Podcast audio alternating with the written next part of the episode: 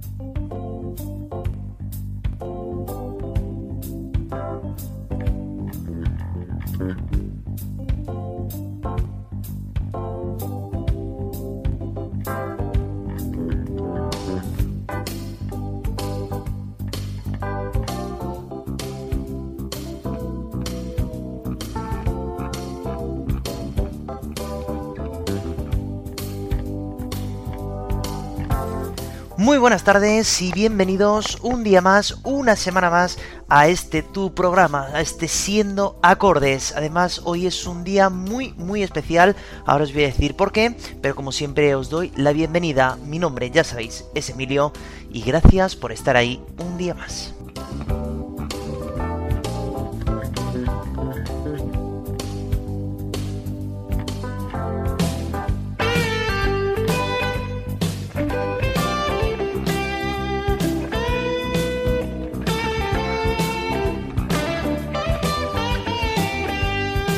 Bueno, el motivo de que hoy sea un día muy especial es que hoy estamos a 9 de marzo ya del año 2023 y es que eh, hoy va a ser casi un año que todo este proyecto, que todo este sueño empezó. Realmente este podcast empezó el día 10 de marzo del año pasado, del año 2022, que caía en un jueves, claro también, y hacíamos ese programa hablando del Benidorm Fest de aquel año. Por lo tanto, eh, ha pasado ya un año entero eh, lleno de música, lleno de muchas eh, curiosidades, de muchas historias, de muchas canciones escuchadas, de mucha participación por vuestra parte y esto pues significa que bueno que estoy agradecidísimo, que estoy súper contento, súper feliz de estar aquí y que vosotros pues sigáis esperando que llegue el jueves para poder escuchar un programa más. Así que felicidades a vosotros, también a mí, al programa, por cumplir nuestro primer año de vida. Gracias a todos vosotros.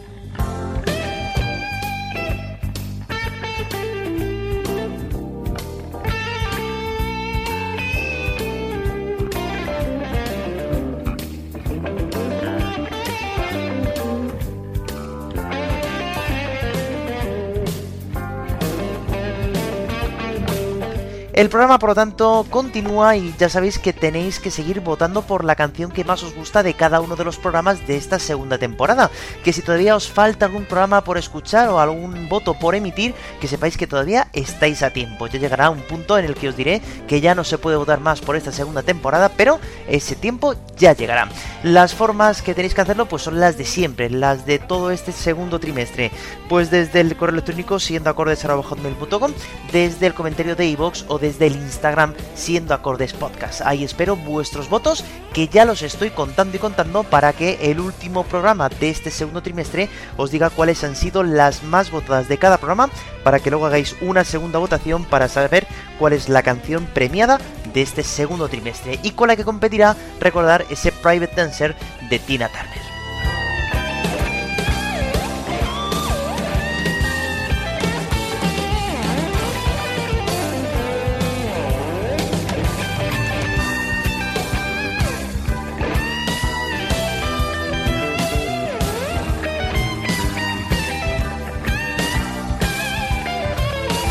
Bueno, y dicho toda esta introducción, hoy vamos a dedicar el programa a algo que ya os dije el otro día que me encantaba, que era viajar. Y teniendo en cuenta el éxito que ha tenido este programa del primer trimestre sobre el tema de los viajes, sobre estas canciones que hablan sobre lugares, pues me ha permitido el lujo de hacer una segunda parte. Y yo creo que en el tercer trimestre haremos hasta una tercera parte porque da mucho juego este tema. Por lo tanto, hoy os propongo también muchos, muchos kilómetros, muy buena música como siempre, muy buenas historias y conocer cosas pues que a lo mejor no habéis conocido porque la vida no os ha llevado por esos lugares. Así que por lo menos la música algo bueno tiene es transportarnos a zonas, a sitios, a lugares, a continentes, a países, a ciudades que no hemos visitado, pero que nos hacemos una idea de cómo son. Por lo tanto, no te vayas porque hoy vamos a empezar por aquí, por España, visitando una ciudad que quizá es una de las más conocidas de nuestro país. Gracias una vez más por estar ahí, felicidades por este año y esto empieza ya.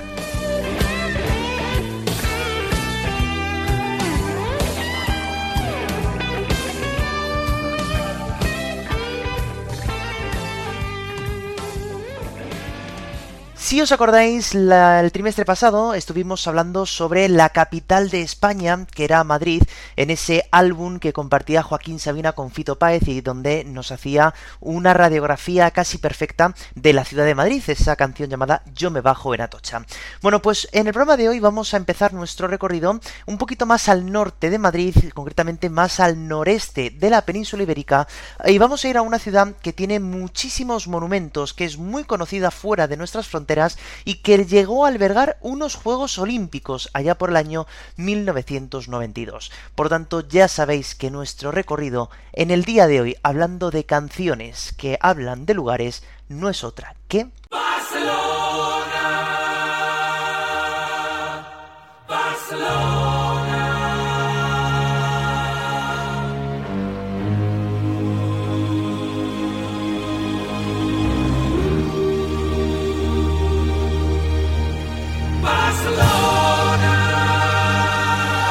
Por supuesto que si pensamos en Barcelona y nos trasladamos al mundo de la música, claro que nos viene a la cabeza esta joya musical que ha sido creada y cantada por mi idolatrado Freddie Mercury y por la soprano Montserrat Caballé. La historia de esta canción es muy bonita y es que, como ya es bien sabido, a Freddie Mercury le encantaba el mundo de la ópera y siempre tuvo un ídolo que no, no era muy muy conocido, pero los más cercanos a él sí que lo sabían, que era realmente pues eh, Montserrat Caballé. Y pasó mucho tiempo de su vida intentando conocerla. Y esto ocurrió en el año 1987, cuando Freddy decide viajar hasta aquí, hasta Barcelona, para cenar juntos con ella en el Hotel Ritz de esa ciudad.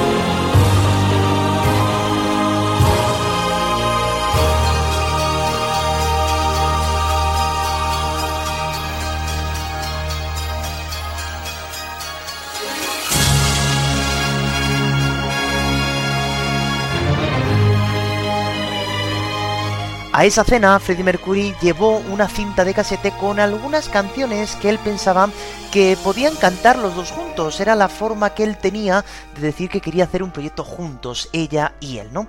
Y Caballé quedó encantada en aquel momento de grabar una canción juntas.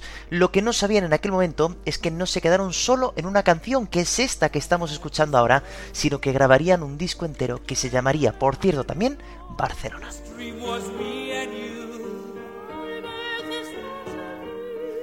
Want all the world to see.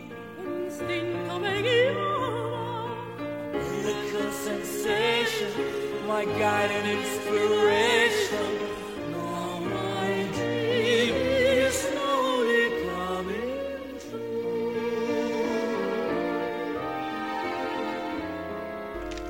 Este disco saldrá el 10 de octubre del año 1988 y la canción que abría aquel álbum era esta, preciosa Barcelona.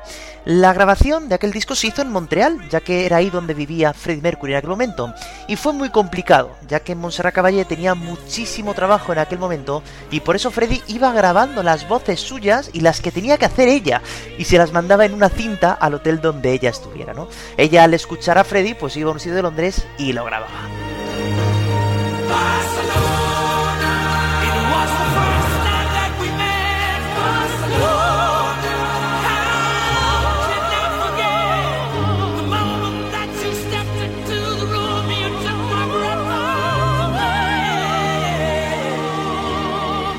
Dos días antes del lanzamiento del disco, Montserrat Caballé y Freddie Mercury cantaron juntos en la ciudad condal, en Barcelona, en un festival donde por supuesto interpretaron esta canción.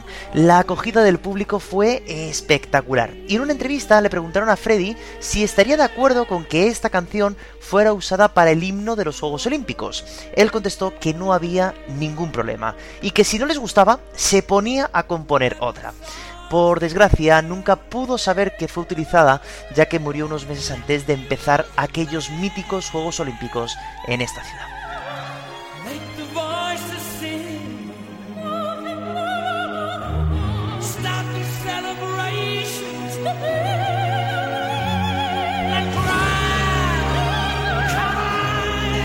La canción es toda una oda a la ciudad donde el protagonista llega por primera vez a Barcelona y se queda totalmente prendado de ella, contando incluso que era un sueño llegar a esta ella. Freddy va cantando en inglés y Caballé le va contestando en español, aunque no va traduciendo exactamente todo lo que dice. Será en este momento que vamos a escuchar ahora cuando los dos juntos en español dice, fíjate qué bonita frase, por ti seré gaviota de tu bello mar.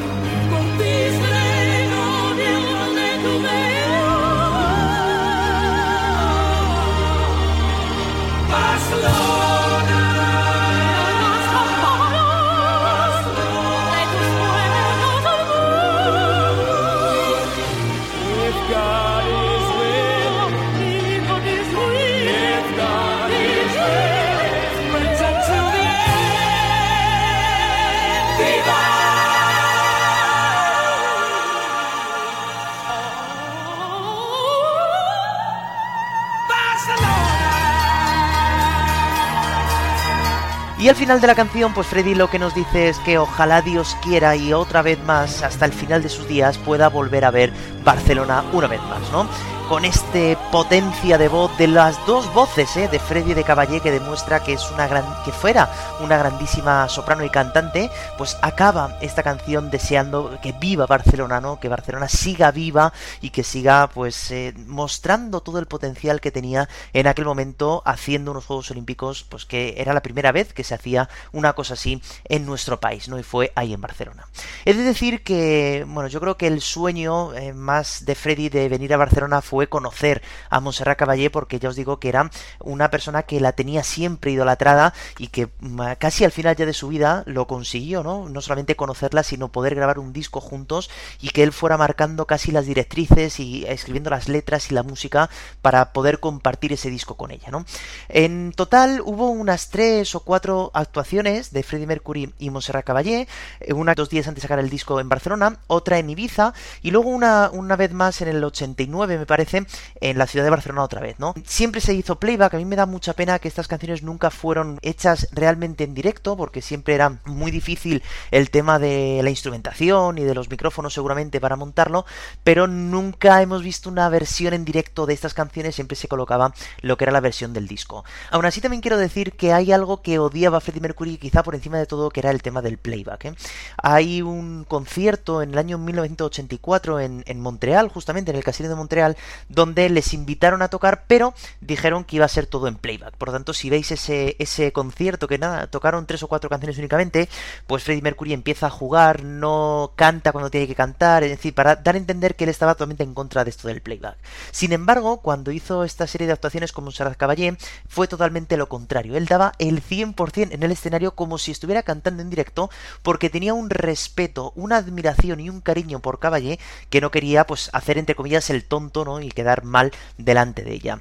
Además, los gestos, cómo se cogen las manos, cómo se miran, todo hace que la canción ya sea bonita de por sí, pero ya viendo la complicidad que tienen estos dos artistas, que tenían estos dos artistas, pues eh, hace que, gane todavía más, ¿no? Si cabe en puntos y en, bueno, en, emoción, ¿no? Que era lo que se pretendía. Finalmente, como digo, esta fue la, el himno que tuvo esos Juegos Olímpicos de Barcelona y bueno, pues es que, qué mejor, ¿no? Que empezar un programa de estas características hablando de ciudades y hablando de lugares que hablar de esta mítica, mítica canción que fue lanzada en el año 1988, ¿eh? ya eh, tres años antes de que muriera Freddie Mercury.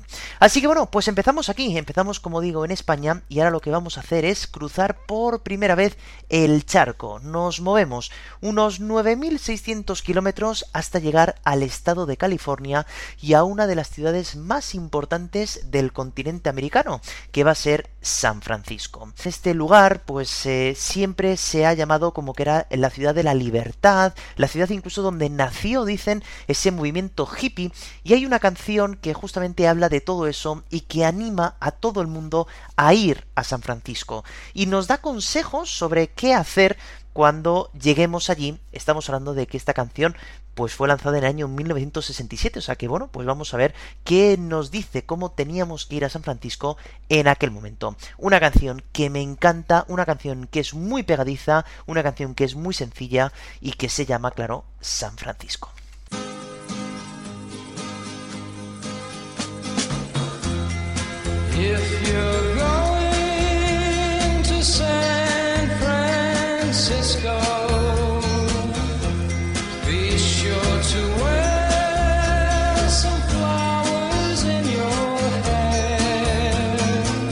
Esta canción tan impresionante fue compuesta por John Phillips, que era miembro de la banda mítica de Mamas and the Papas, y la cantó únicamente Scott McKenzie en solitario.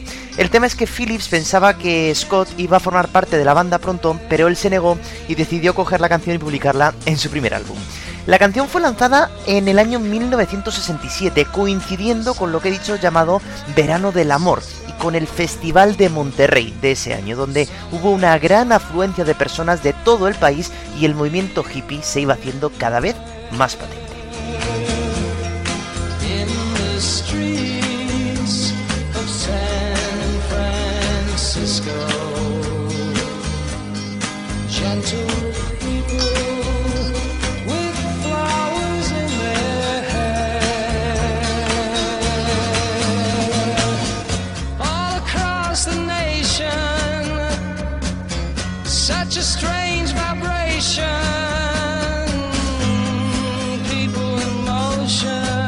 Como decía antes, la canción es prácticamente una guía a la gente que quería ir a esta ciudad de los tranvías diciendo frases como no te olvides de llevar flores en la cabeza o que vas a conocer gente estupenda en sus calles. También que si vienes en verano es el mejor momento para el amor. Si os dais cuenta, todo esto son consignas de la cultura hippie y de la contracultura que había en esta ciudad de San Francisco en los años 60.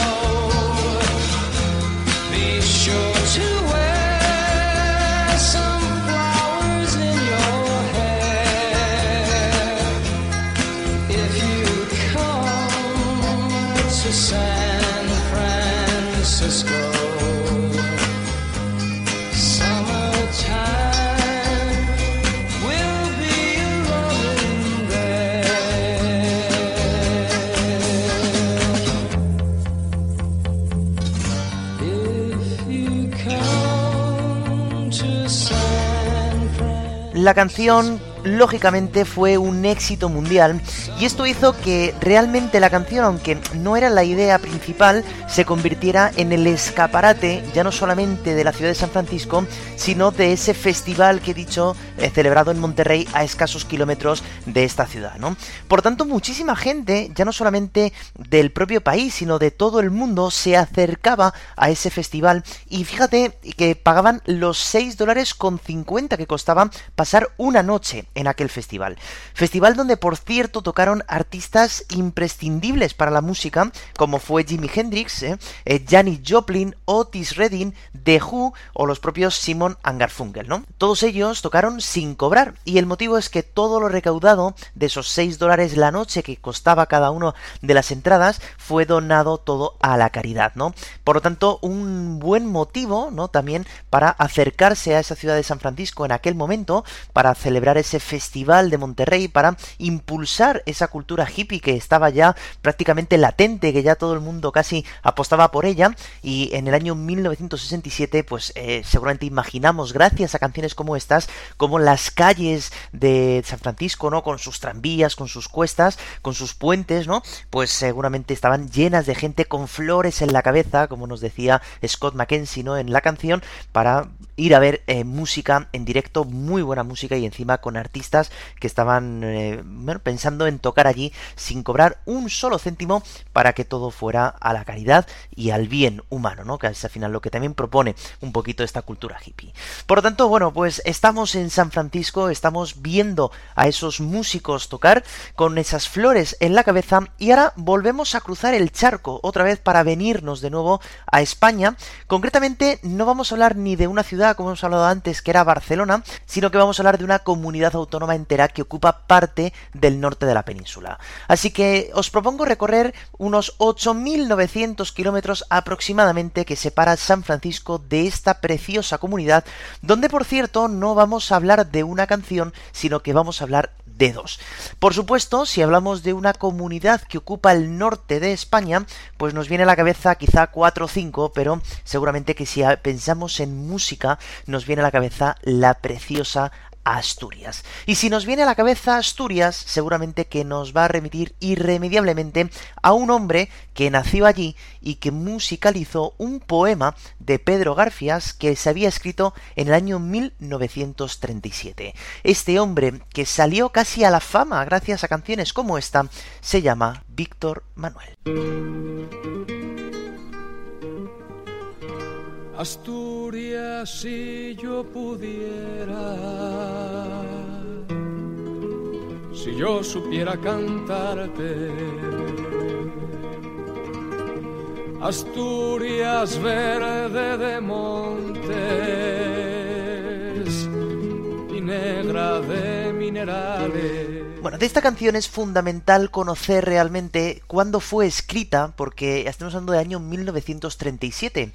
Y ya sabéis que los que vivís en España, pues tenemos estos tres años, ¿no? Que va del 36 al 39, tuvimos esa horrorosa guerra civil española que provocó tantísimas, tantísimas muertes, ¿no? Por tanto, es clave para entender tanto la temática del poema como la musicalidad de la propia canción que luego hizo años después Víctor Manuel, ¿no? Bueno, antes de seguir con la canción, he de decir que se, se duda que el poeta estuviera en algún momento en Asturias alguna vez, ya que él nació en Salamanca, pasó la infancia cerca de Sevilla y luego se mudó a Madrid, y luego tras la guerra se exilió a México. Aún así, al poeta le llamó muchísimo la atención la revolución minera que hubo en el año 1934, donde algunos asturianos huyeron de esta comunidad y él dejó vivir en su casa de Madrid algunas de estas familias. Y fue ahí entonces cuando nació esa inspiración para un futuro poema que tendría que ver con esta región que es Asturias. Se sabe realmente que el momento de empezar a escribir la canción fue el día 20 de octubre del año 1937, cuando ya Asturias cae en manos franquistas en plena Guerra Civil Española.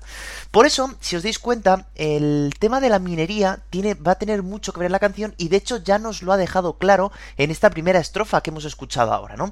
Dice que es eh, verde de, de, praderas, ¿no? Y negra de minerales, ¿no?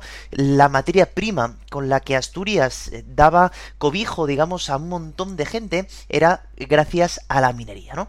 Así que vamos a ir escuchando también fragmentos y luego iré comentando qué es lo que quiere decir en esas estrofas y si os dais cuenta la guitarra siempre va a hacer prácticamente lo mismo, siempre está haciendo las mismas ruedas de acordes, pero fijaros cómo la voz de Víctor Manuel, a medida que va avanzando la canción, va subiendo y se va poniendo cada vez más tensa porque nos quiere dar un reflejo de algo que ojalá nadie hubiéramos tenido que estudiar, ni sobre todo gente que haya tenido que vivir esa maldita, por no decir otra palabra más fea, guerra civil. Vamos a seguir entonces con esta canción.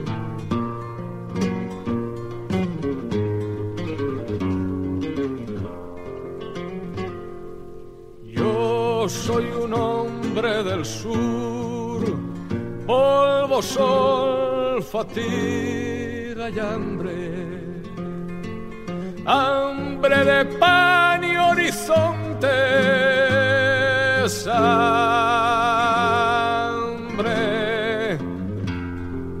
Bajo la piel resecada, ríos sólidos de sangre. Y el corazón asfixiado sin venas para aliviarte Aquí deja patente, ¿no?, que realmente el protagonista de este poema, incluso el propio autor, no ha nacido en Asturias, como ya os he contado antes, ¿no? Él es un hombre del sur que, por lo que sea, seguramente por motivos de trabajo, antes de que estallara toda esta contienda bélica, fue a Asturias, quizá pues a trabajar, ¿no? Y allí fue muy bien acogido.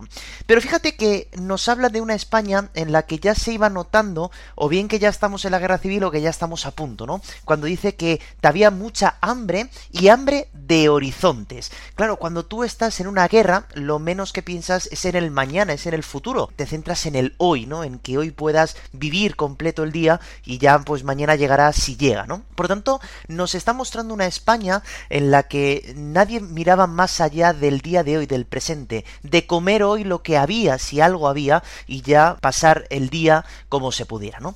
Además hay un montón de metáforas y un montón de imágenes que ponen la piel de gallina ya no solamente por cómo está escrito, sino por luego cómo Víctor Manuel encima le da esa voz que él tenía y sigue teniendo, ¿no? Eh, a, estas frases, ¿no? Dice que había ríos sólidos de sangre. Fíjate cómo tiene que ser, ¿no? Para imaginarte esos ríos de sangre seca. Es decir, ya ha pasado tanto tiempo y los muertos siguen creciendo que ya se están haciendo ríos incluso de, esta sangre, ¿no? Que al final eh, no solamente ya ocurrió en Asturias, que también, sino eh, podíamos extrapolarla a todo el territorio peninsular, ¿no? Por lo tanto, esta segunda estrofa nos sigue pintando el panorama en el que se encontraba ya no solamente Asturias, que es realmente la protagonista de esta canción, sino en general todo este país. Sumido en una guerra civil española.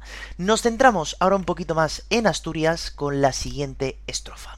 Los ojos ciegos, los ojos ciegos de tanto mirarte sin verte Asturias lejana,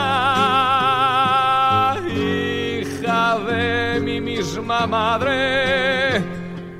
Dos veces dos has tenido ocasión para jugarte la vida en una partida las dos te la jugaste.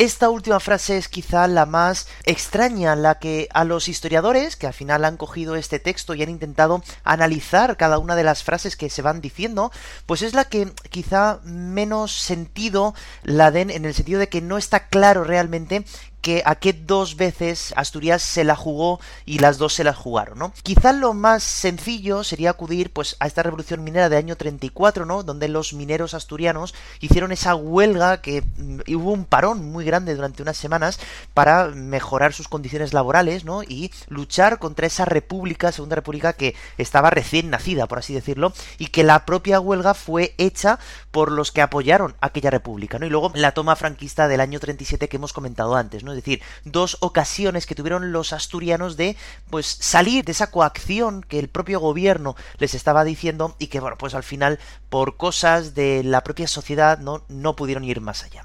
Quizá los historiadores dicen que esa primera vez que se la jugaron fue cuando Don Pelayo empieza desde Covadonga, ¿no? En Asturias, esa llamada reconquista, ¿no? Cuando Don Pelayo frena esa expansión de los musulmanes allá por años 711, 718 y empiezan a bajar los cristianos a ir reconquistando esas tierras que habían sido tomadas por los musulmanes, ¿no?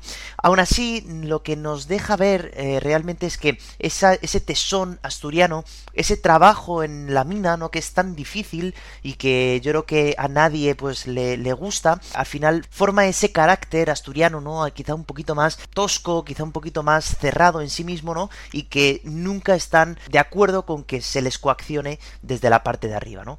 Por lo tanto, una muy buena frase para acabar esta estrofa. Seguimos porque a partir de ahora la guitarra va a ser cada vez más agresiva y la voz de Víctor Manuel va a empezar casi casi casi a llorar. Fijaros. ¿Quién derribará ese árbol de Asturias ya sin ramaje?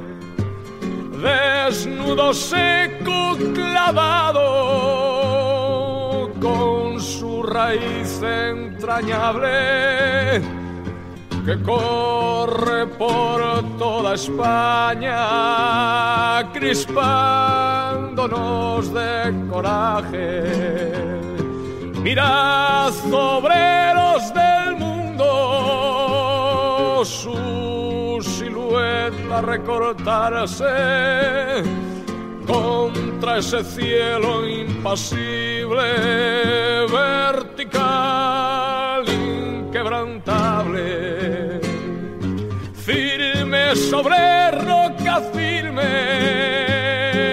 herida viva su carne Aquí lo que nos quiere decir el poema es que desde toda España quizás estaba mirando allí Asturias, ¿no? Como todos los asturianos, los obreros, los mineros, se estaban levantando contra esas contiendas, ¿no? Contra esa guerra, ¿no? Y que al final quizá fuera una especie como de inspiración, ¿no? Para el resto de España, para no dejarse coger, ¿no? Por ninguna de las tropas de, de esa contienda, ¿no? Es muy, muy duro escuchar realmente esta canción y escuchar realmente la letra del poema cuando fue escrita, cuando todo el mundo se encontraba inmerso en algo que ellos no habían pedido y que es común a cualquier guerra, ¿no? Por lo tanto, es un canto también, ya no solamente es un canto para acabar con estas guerras que, que nunca valen para nada, no ha sacado nunca nada bueno, nada de una guerra, sino que ese tesón de los asturianos se se, vaya por toda España y, ya cerrar de una maldita vez esa contienda, ¿no? Además también es muy interesante cómo Asturias se mete dentro de España, ¿no? Es decir, es hija de mi misma madre, es una zona que pertenece, por supuesto, a España y que si ellos lo están haciendo, ¿por qué el resto no, no? Vamos a ver cómo acaba entonces esta canción, porque ya la voz de Víctor Manuel es súper, súper rasgada, fijaros.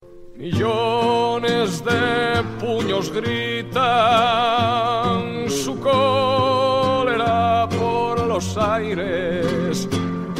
Millones de corazones golpean contra sus cárceles. Prepara tu salto último, lívida muerte cobarde.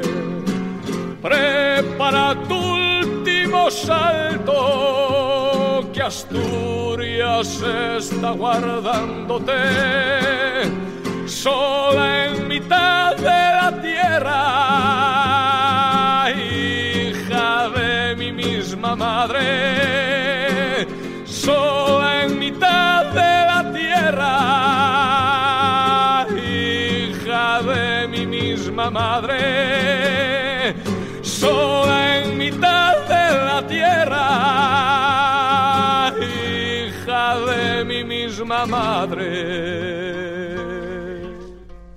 cómo consigue no imponer ese, ese llanto no que era común seguramente en toda la geografía española por supuesto también en Asturias no eh, al final de la canción no y, y, fíjate cómo dice que miles de puños no se levantan y ya están hartos de tanto luchar y de tanto hacer mm, golpear las cárceles. Y ahí está no Asturias dentro de mi misma madre no es decir que lo que está ocurriendo ahí arriba que mm, vamos a hacerlo común a todo este, este país, ¿no? Hija de mi misma madre. Así que, bueno, pues esta canción yo creo que debería de tener mucha más presencia quizá en los colegios, ¿no? En, la educación actual para poder enseñar realmente lo que es la guerra. Ya no solamente me, no me importa realmente quién empezó, quién acabó, cómo empezó, cómo... Eso me da lo mismo. Lo que quiero eh, recordar es el dolor que se transmite, no solamente ya en el poema, sino en esta canción que pone los pelos de punta, ¿no?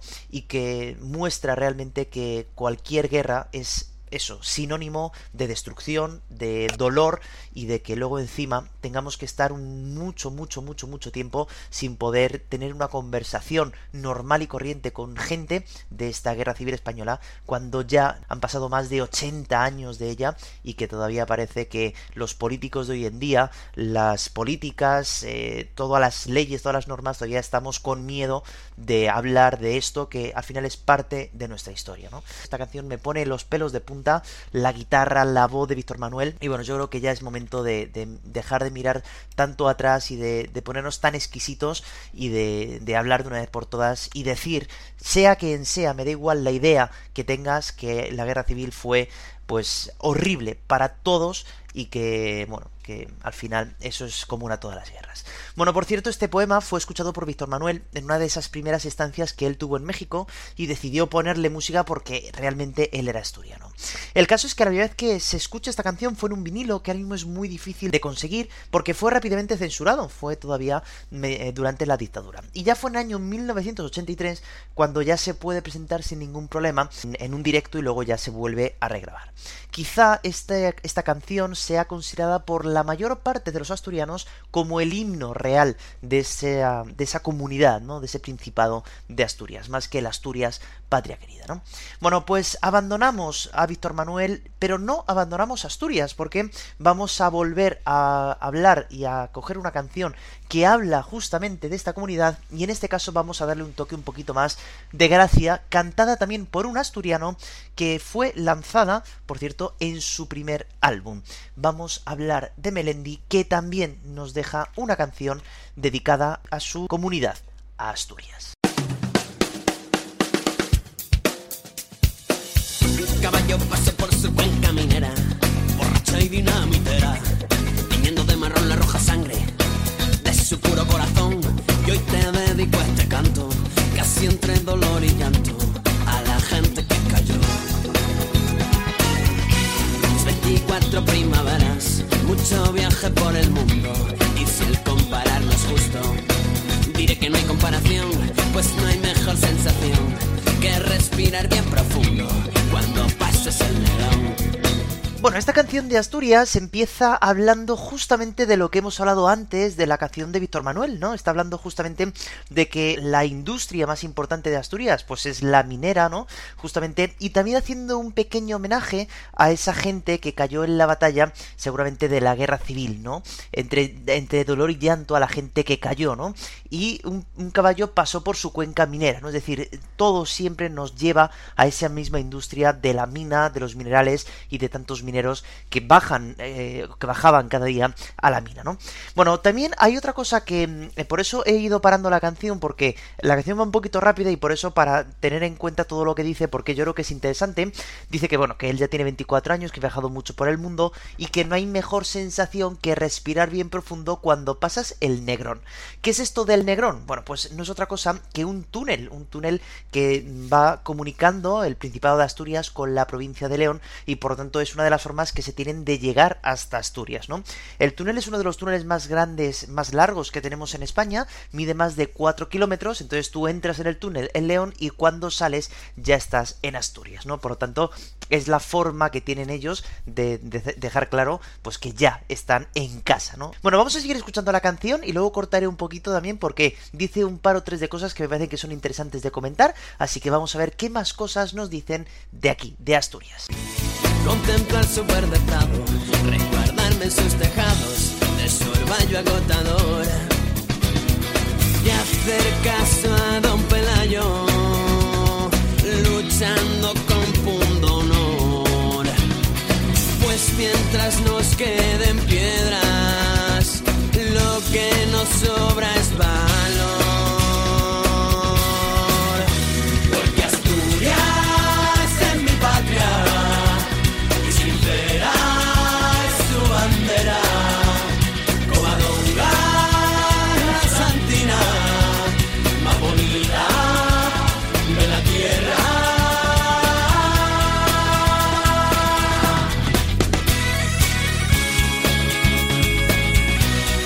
En esta estrofa donde ya ha aparecido eh, el estribillo en el que dice que Asturias es su patria y que sincera es su bandera, pues nos ha hablado también de un término que es muy muy asturiano, que es el orvallo. Él además eh, dice que el orvallo es agotador. ¿Qué es esto del orvallo o del orvallo? Bueno, pues es una palabra asturiana que usan allí para referirse, seguramente que, que habéis vivido esta sensación alguna vez, a esa lluvia finita que cae, pero que cala, ¿no? Y que es muy típica de esta zona del norte de España, ¿no? Por tanto, claro, nosotros que, bueno, yo por lo menos que vivo en Madrid y subo al norte y me cae una de estas, bueno, pues un día o dos lo aguanto, pero claro, yo creo que todos los días, con esa lluvia, no sé, todo en primavera, en, en otoño, que te está cayendo todo el día y al final acabas calado, pues hombre, pues al final ya sí que es verdad que debe de agotar.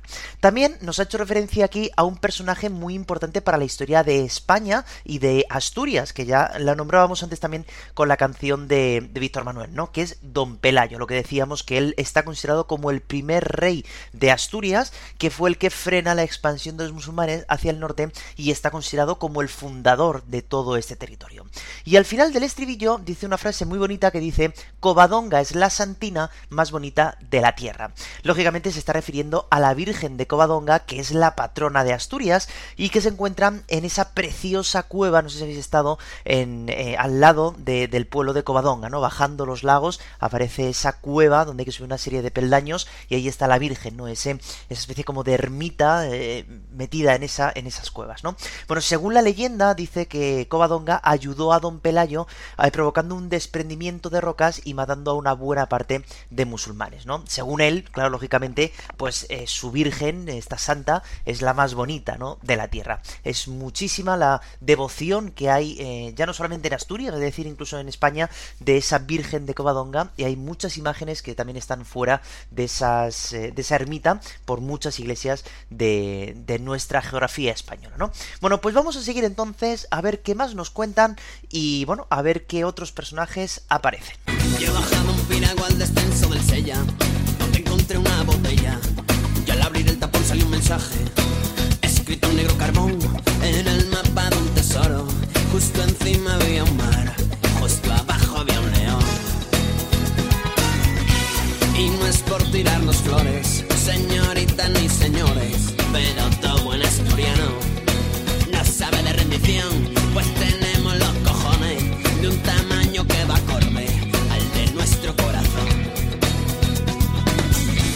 Contemplo al superdotado, resguardarme sus tejados de su agotador. Tras esta última estrofa ahora vendrán algunos estribillos que ya hemos escuchado, hace referencia al descenso del Sella. Ya sabéis que este descenso se realiza el primer sábado de agosto, después del día 2 de agosto, y es una competición que pone en el mapa este río y esta zona. Además hay una parte que a mí me encanta de la canción que dice que al bajar ese descenso se encontró una botella y al abrirla apareció un mapa del tesoro, que era Asturias, ¿no? Ya que encima había un mar, encima de Asturias está el mar Cantábrico y debajo había un león por la provincia de León y al final por toda Castilla y León. Bueno, vamos a acabar este estribillo y vamos a ver si os suena un nombre que va a decir un poquito después. Os diré una pista. Melendi y él fueron compañeros de clase.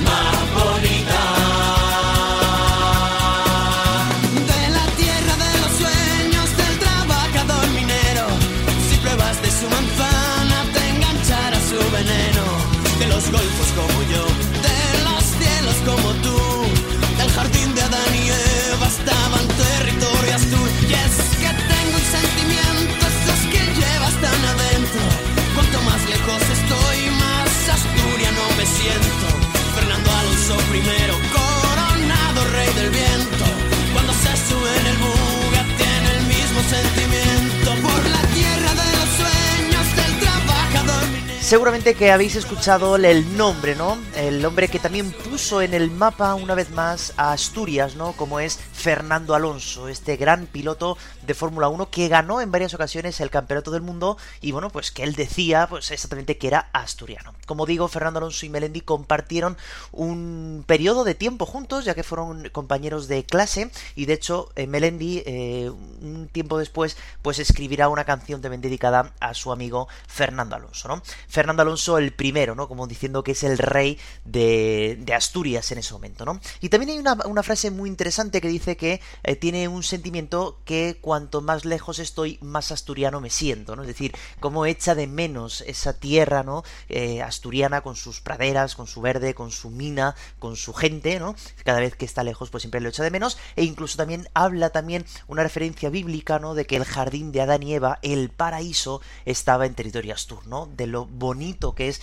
ese territorio, esa comunidad y de lo orgullosos que estamos al final todos de tener Asturias ahí en el norte, tan bella, tan preciosa y siempre con tantas, tantas ganas de volver. Bueno, como decía, esta canción apareció en el primer álbum de Melendi que se llamaba Sin Noticias de Holanda en año 2003 y sí que es verdad que el disco tuvo cierto impacto, fue bastante importante y una de las canciones que ya cerraban aquel disco pues es este Asturias, ¿no? Por lo tanto, una canción que casi empezó como sin pena ni gloria y luego a medida que Melendi se fue haciendo más famoso, esta canción empezó a ser impulsada también por la radio y por él mismo y bueno, pues ha ganado también bastante protagonismo. Por lo tanto, cerramos ahora sí este capítulo que tiene que ver con Asturias, un Asturias mucho más mucho más solemne, ¿no? que nos cantaba Víctor Manuel con ese poema que, que ponía la piel de gallina, ¿no? Y luego, pues bueno, una canción un poquito más divertida, contando algunas de las cosas de Asturias que él eh, vivió y que echa tanto, tanto de menos. Y para finalizar nuestro viaje, pues hoy hemos eh, hablado de dos ciudades, ¿no? Como es Barcelona y como es San Francisco, de una comunidad entera como es Asturias, y ahora vamos a ir un poquito más allá y vamos a hablar de un continente entero. Nos vamos a bajar al sur, justo al sur de España, y en cuanto cruzamos el estrecho de Gibraltar, ya estamos en continente africano. Bueno, pues hay una canción muy famosa que habla justamente de este continente. No exactamente es una oda a África, sino que es una simbología preciosa sobre este continente que tiene que ver con una historia que vais a entender en unos momentos. La canción África, ya sabéis que es esta.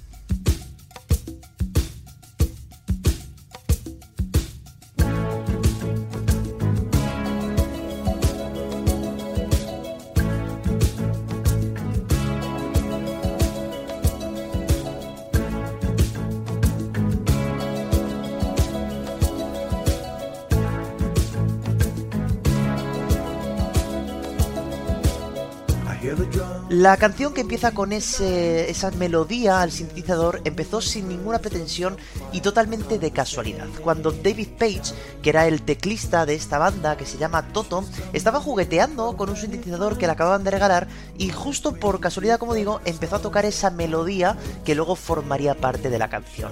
Al tener la melodía, empezó a juntar a la banda y decir, oye, tengo esta melodía, vamos a escribir una letra. La canción se llama África y es verdad que musicalmente hablando tiene tintes africanos gracias sobre todo a los sintetizadores y al ritmo, si os dais cuenta, de la percusión.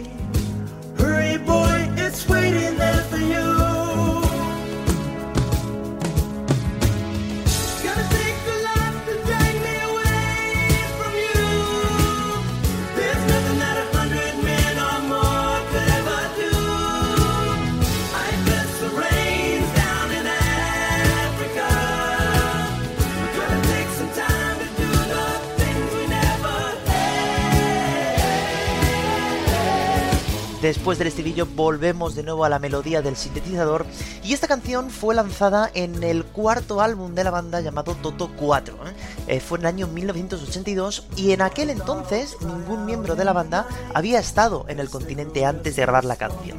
Por tanto, claro, una vez que aparece la canción, se intentó buscar un significado de la letra y de la música para intentar entender por qué una banda que nunca había estado en África había escrito una canción sobre ella.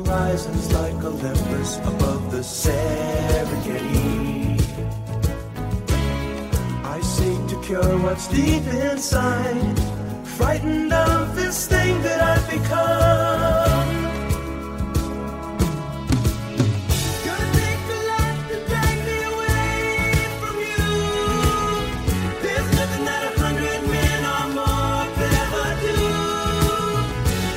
Si nos fijamos en la letra, habla de un hombre que se supone que está en África y justo el día de la canción llega su amor en un vuelo.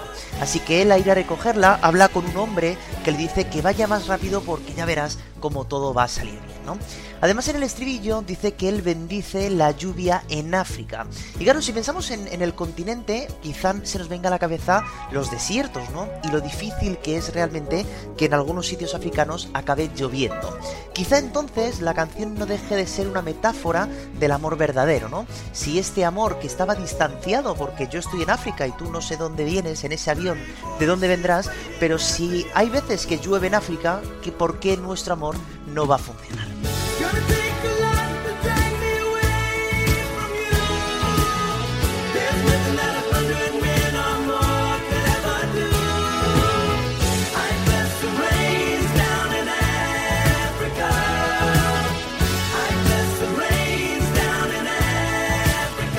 La canción también nombra al Kilimanjaro, que ya sabéis que es la montaña que se encuentra en Tanzania y que es la más alta de todo el continente, y quizá represente ese punto máximo de la relación, ¿no? Que quizá, como digo, estaba un poquito distante.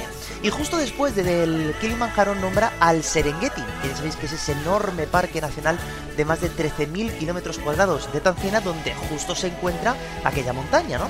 Es decir, que en la inmensidad de la llanura, donde no hay nada, justo, pum, aparece esa montaña que es la más grande de todo el continente. En la inmensidad del amor hay amores que son capaces de todo.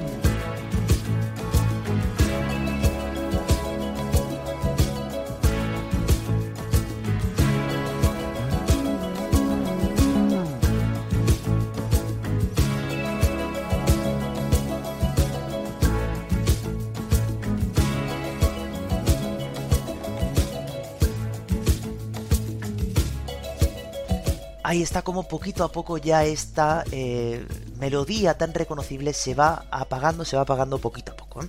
Bueno, Toto ya sabéis que es una banda que fue formada por diferentes y destacados músicos de sesión. Ya sabéis que los músicos de sesión eran eh, pues estos músicos que están en los estudios de grabación y cuando algún cantante, alguna banda quiere, pues cuentan con ellos, ¿no? Así que por eso decidieron montar ellos mismos una, una banda y eh, tuvieron muchísimos éxitos. Ya sabéis que de, Toto, por ejemplo, pues está África, está Rosana, por ejemplo, o Hold the Y han tenido diferentes momentos de diferentes creaciones musicales, empezando por un hard rock, por ejemplo, y aquí en este momento pues se encontraban quizá en un punto algo eh, curioso, ¿no? Porque eh, el disco anterior había tenido pocas ventas, decidieron buscar nuevos sonidos y para ellos esta África no es de las canciones favoritas, ellos la tocan en los conciertos porque se han dado cuenta de que es una canción que a la gente nos gusta muchísimo, pero que realmente pues no creen que sea tan buena. Yo simplemente deciros que tanto la música como la letra pues siempre me, me, retrotraen, ¿no? A esos, eh, a ese continente africano donde no he estado en todo su esplendor, yo nada más que he estado en, la ciudad de Ceuta, ¿no? Que pertenece a España, pero que está en continente africano, claro. Y sí que es verdad que el contraste es muy claro, ¿no? Hay otras cosas que en la península no se ven y porque ya estamos en otro continente. Y si hubiéramos bajado un poquito más al sur, seguramente me hubiera encontrado con estas cosas, ¿no? De las tribus, como habla también la canción, de los ecos tribales, ¿no? De los timbales, de, de la gente reunida, de esa montaña tan alta en medio de una llanura, ¿no? Es decir, bueno, pues yo creo que es una canción que merece la pena escuchar y, y reflexionar sobre ella porque yo creo que es bastante importante. Bueno, pues aquí en África entonces acabamos nuestro viaje de muchísimos kilómetros y por lo tanto, claro, hoy lógicamente también tenemos que hacer nuestro particular concurso. Por lo tanto, ahí van las canciones por las que tenéis que votar. La primera, Barcelona, de Freddie Mercury y de Montserrat Caballé. La segunda, San Francisco, de Scott McKenzie.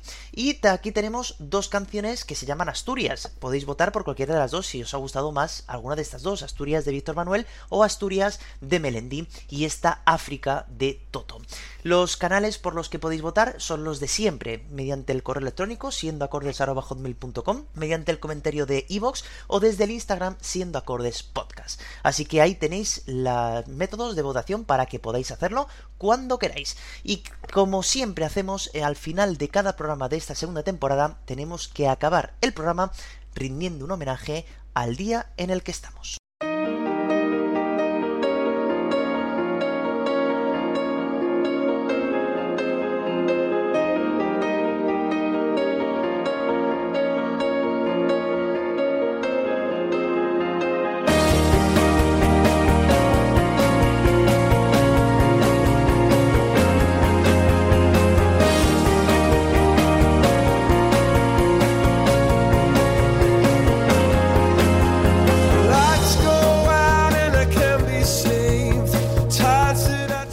Tal día como hoy, 2 de marzo de 1977, nació Christopher Anthony John Martin, más conocido como Chris Martin, fundador, cantante y compositor de esta banda Coldplay.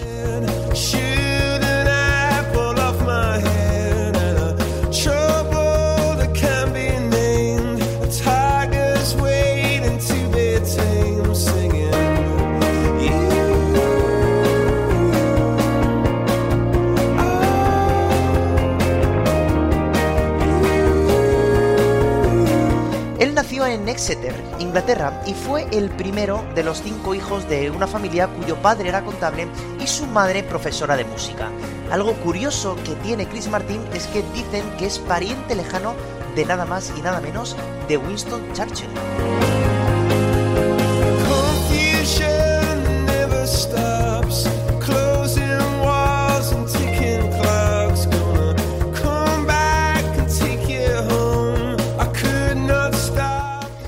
A los 7 años sus padres le compraron un ukelele y a los 11 ya había compuesto su primera canción. Se fue a estudiar a la Universidad de Londres y allí fue donde fue conociendo a los que luego formarían parte de esta banda que tantos éxitos han tenido que se llama Coldplay.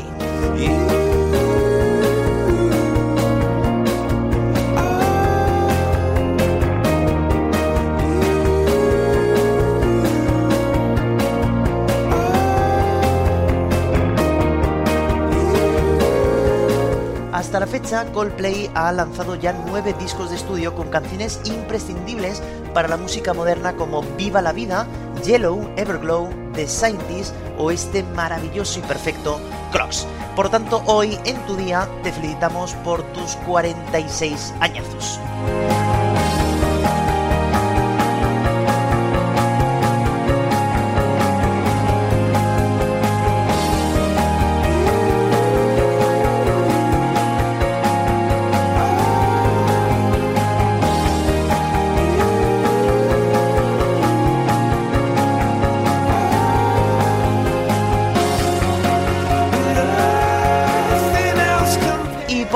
Nada más, espero que este programa os haya gustado, que hayáis viajado conmigo por todo el mundo y que ojalá que en el tercer trimestre volvamos a viajar también una vez más. Así que nada, por mi parte nada más, es que deseo que paséis una muy buena semana y que nos veamos la semana que viene. El jueves, como siempre, a la una tendremos un nuevo programa en el que veremos más cosas de música, más historias y más curiosidades.